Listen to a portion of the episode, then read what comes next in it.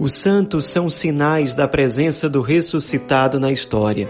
Hoje, dia 3 de setembro, celebramos São Gregório Magno. Nosso santo de hoje nasceu em Roma no ano de 540. Era de uma família muito importante na cidade de Roma, uma família de políticos. Seu pai chegou a ser senador, prefeito de Roma, e depois ele seguiu também esse mesmo caminho. Além disso, sua família era também muito religiosa, muito cristã. O cristianismo já tinha mais liberdade de atuar dentro do Império Romano e a família dele bebeu dessa tradição espiritual.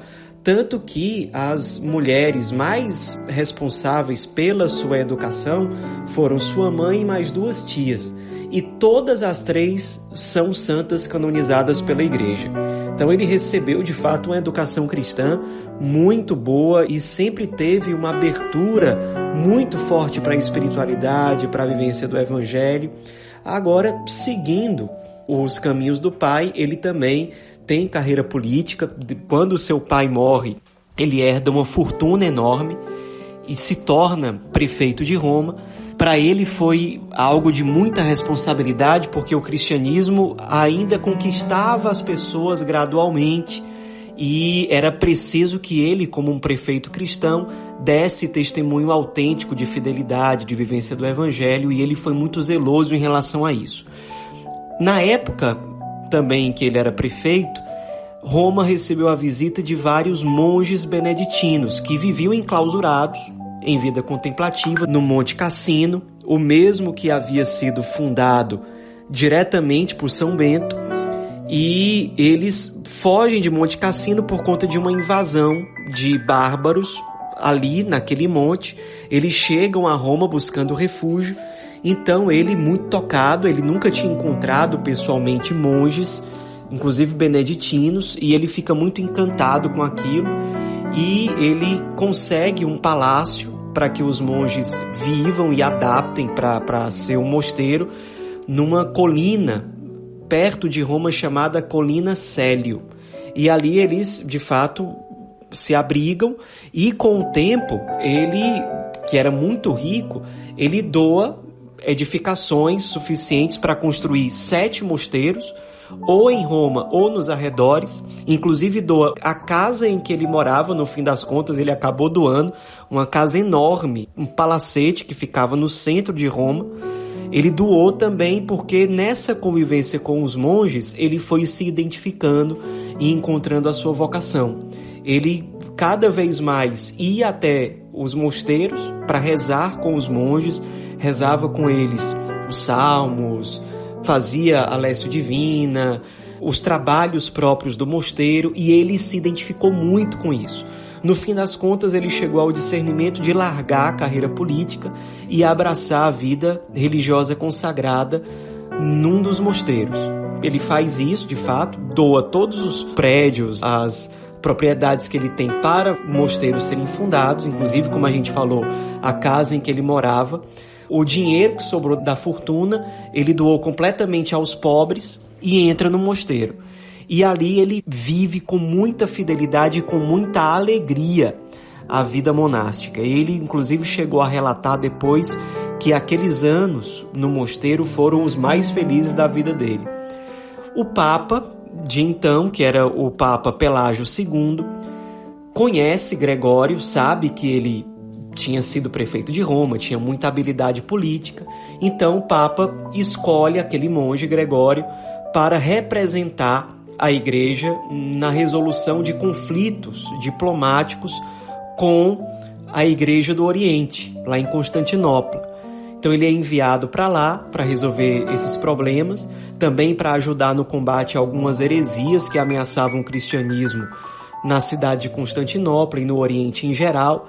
Ali ele passa alguns anos, o que para ele foi importantíssimo para ele ter uma visão mais ampla do que significa a igreja, especialmente de como era a natureza da igreja no Oriente, como é que ela funcionava, quem eram os seus santos mais próximos.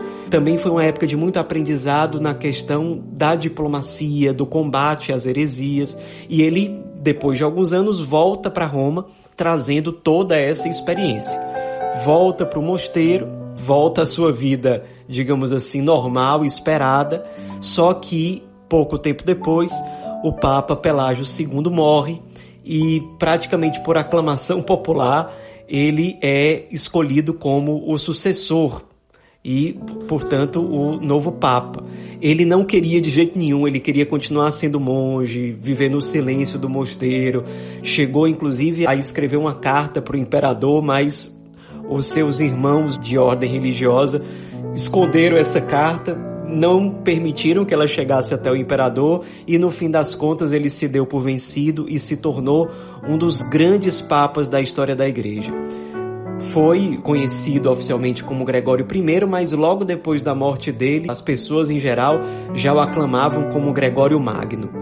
E de fato foi um grande santo. Magno significa grande. E ele foi um grande papa. Assim que ele chegou na residência papal, ele tirou muitos leigos que trabalhavam ali, porque ele não queria viver como simplesmente um líder político, ele queria continuar tendo, na medida do possível, uma vida parecida com a do mosteiro. Então a presença de leigos ele achou que não era adequado. Então ele mesmo abraçou vários serviços do cotidiano, o que para a espiritualidade beneditina realmente é algo bem importante, e teve uma vida muito simples, muito humilde, e ele pegou toda aquela experiência que ele teve de espiritualidade nos mosteiros e nos contatos diplomáticos com a Igreja do Oriente, tudo isso ele colocou a serviço da Igreja. Ele foi, de fato, o Papa certo na hora certa. Era um momento em que a igreja era acossada pelos povos bárbaros, por muitas heresias que sempre apareciam e ele tinha uma capacidade diplomática muito grande de resolver esses conflitos. Por exemplo, certa vez quando Roma se viu diante de uma peste, uma pobreza enorme, ele conseguiu recursos de fora para ajudar o povo de Roma. Boa parte da população passava fome mesmo, e ele foi muito querido pelo povo de Roma também por isso, por conta dessa sensibilidade pastoral. Por falar em sensibilidade pastoral, ele deixou um escrito importantíssimo que até hoje é referência para a igreja, chamada Regra Pastoral que servia de grande norte para a ação ministerial dos clérigos. Como é que eles deveriam exercer o pastoreio na igreja? O que é que o povo de Deus esperava deles? Então ele conseguiu organizar a ação dos sacerdotes, do clero de forma geral, por meio desse documento importantíssimo na história da igreja. Ele era um monge, mas que tinha uma visão pastoral, uma visão missionária muito boa, uma sensibilidade muito aguçada realmente para as necessidades de evangelização e para as melhores estratégias, digamos assim, de evangelização em cada contexto que se apresenta também foi um dos grandes responsáveis pela evangelização na Inglaterra. Foi ele que teve a iniciativa de enviar para lá Agostinho de Cantuária, junto com vários outros monges, o que foi importantíssimo para a evangelização dos povos anglo-saxões. Ele teve essa sensibilidade, essa iniciativa que foi importantíssima na história da igreja. Também escreveu um outro livro bem marcante, para ajudar os fiéis no cultivo da espiritualidade, que é o livro dos diálogos, um livro de profunda espiritualidade que ajudou muitas pessoas ao longo dos séculos.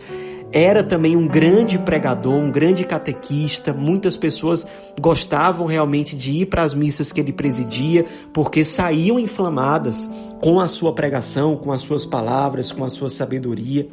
Também tinha uma sensibilidade muito grande para saber o que é o papel de um pastor verdadeiro dentro da igreja.